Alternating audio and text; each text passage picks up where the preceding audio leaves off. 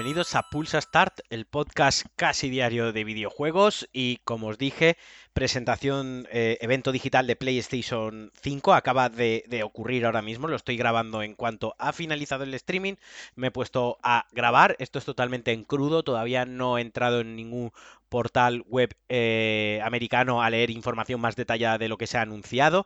Ya os digo, lo que voy a comentar son mis impresiones de lo que ha sido la, la, presentación, mis feelings, lo que me ha emocionado y lo que me ha dejado frío. Pero ante todo, lo primero, lo más importante, lo principal, ya tenemos fecha para Europa, para España, 19 de noviembre y los dos precios 500 euros para la versión con lector de discos, que esa es la que se va a venir para casa, es la que yo me voy a comprar, y 400 euros para la que no tiene lector, la digital, que eso sí es mucho más bonita que la otra. Ninguna de las dos me parecen bonitas, pero ante una de las dos por diseño me quedaría con la digital, pero voy a ir a por la de lector, por varios motivos.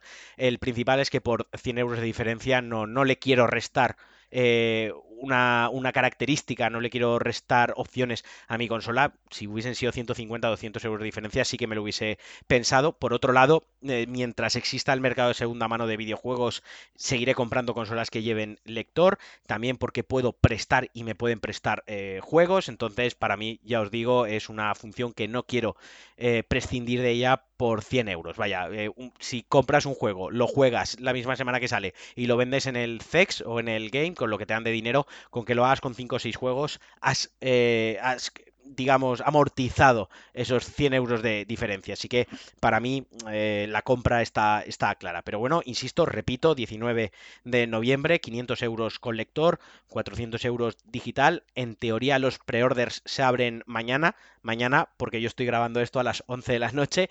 Hoy, supongo, para, para los que lo estéis escuchando. También se ha confirmado la, subida de precios que se temía, el, el, precio base de los juegos a partir de ahora serán 80 euros, suben de 70 a 80 euros y también tenemos ya lista de juegos de lanzamiento. La consola se lanzará con Demon Souls. A mí me ha dado un infarto, casi me hago tremenda paja viendo el gameplay, porque ha salido un gameplay ya tal cual, el mundo tutorial. Quien haya jugado Demon Souls, quien ha jugado a la saga Souls, a cualquier juego, sabe que siempre hay una zona, un mundo tutorial. Eh, ha sido increíble. O sea, lo bien que se veía, las animaciones, los efectos de luz. Es, es, es que Blue Point se sale. Blue Point son los mejores haciendo esto.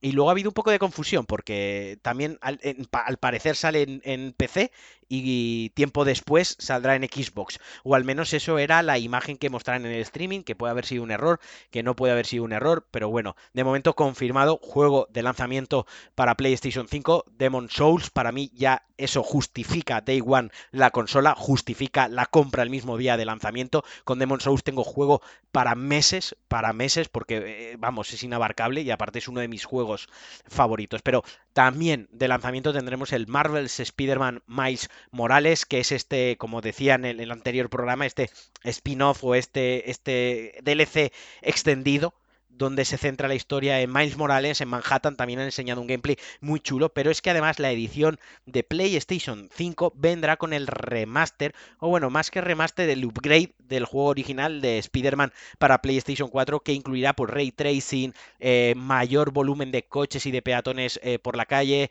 algunos eh, trajes nuevos para Spider-Man, mejor estabilidad de FPS y tiempos de carga mayores. Es decir, que si compráis este Marvel Spider-Man Miles Morales, tenéis incluido el primer juego para todos aquellos que no lo hayan jugado y este sale a precio entre comillas reducido, este sale a 60 euros y no a los 80 euros que van a salir eh, todos los juegos, ¿no? También saldrá el Sackboy A Big Adventure, este plataformas que os había comentado de Sumo Digital. Eh, creo que también sale el Destruction All Star y el Astros Playroom. Son juegos quizás un poco más mmm, menores, pero bueno, como catálogo de lanzamiento cuenta con seis juegos, con cinco juegos, seis versiones.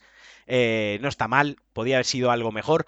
Pero bueno, y ya entrando en lo que es la conferencia, la conferencia ha empezado con Final, por el próximo Final Fantasy, que esto ha estado un poco feo porque han mostrado un cartel que decía que lo que se estaba mostrando era corría en un PC con la experiencia o con la misma experiencia que en PlayStation 5. Digamos que era un PC con los ajustes, con los assets de PlayStation 5. A mí me ha parecido un poco de Q3, el juego pintaba muy bien, pues como todos los Final Fantasy, música épica, personajes emo, eh, magia, folclore y fantasía medieval mezclada con steampunk, ¿no? Eh, yo no soy el mayor fan de la saga, pero bueno, a priori me ha llamado la atención. Luego se ha mostrado un juego eh, que yo no esperaba, se mostró en 2019, se, se hizo un leak, un RPG de Harry Potter, pues bueno, ya se ha anunciado, Warner Bros. y Avalanche nos traerán un RPG ambientado en el mundo de Harry Potter, será una precuela de las películas, estará ambientado en Hogwarts, seremos un estudiante de Hogwarts y la verdad que tiene muy buena pinta. A mí me ha hypeado bastante, no me lo esperaba, me ha subido mucho el ánimo y he dicho, joder, yo quiero